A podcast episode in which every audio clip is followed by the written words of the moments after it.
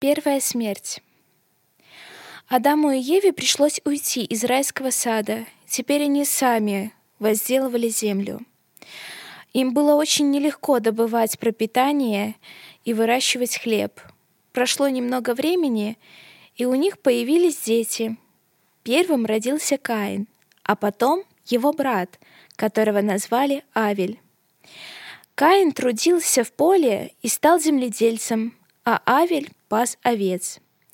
Однажды братья решили поблагодарить Господа и в знак благодарности принести ему свои дары. Каин принес в дар Богу часть урожая. Авель же с большой радостью выбрал лучшего молодого ягненка из своего стада.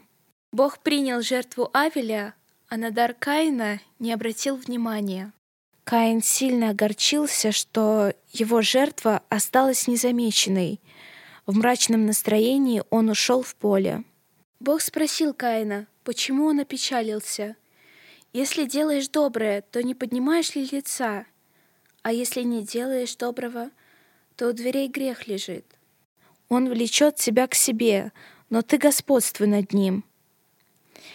Но сердцем Каина настолько овладели зависть, обида и ревность, что он не слышал Господа и не смог победить грех. Когда братья были в поле, Каин восстал на своего брата и убил его. Бог увидел, что совершилось ужасное преступление, и спросил Каина о его брате. Творец давал ему возможность раскаяться в ужасном поступке — но Каин дерзко ответил, что не знает, где его брат. Не услышав слов раскаяния, Господь вынес свой приговор грешнику, и Каин отправился от лица Бога в изгнание. Так закончилась история первых братьев, которые должны были дружно жить, помогая друг другу. Но сердце одного было наполнено завистью. Это привело к ужасному греху — убийству брата. Впервые люди увидели смерть. Скорбь наполнила их сердца. Бог восполнил эту потерю и дал Адаму с Евой другого сына по имени Сив. Прошло время, и у них родилось еще много сыновей и дочерей, которые наполнили землю.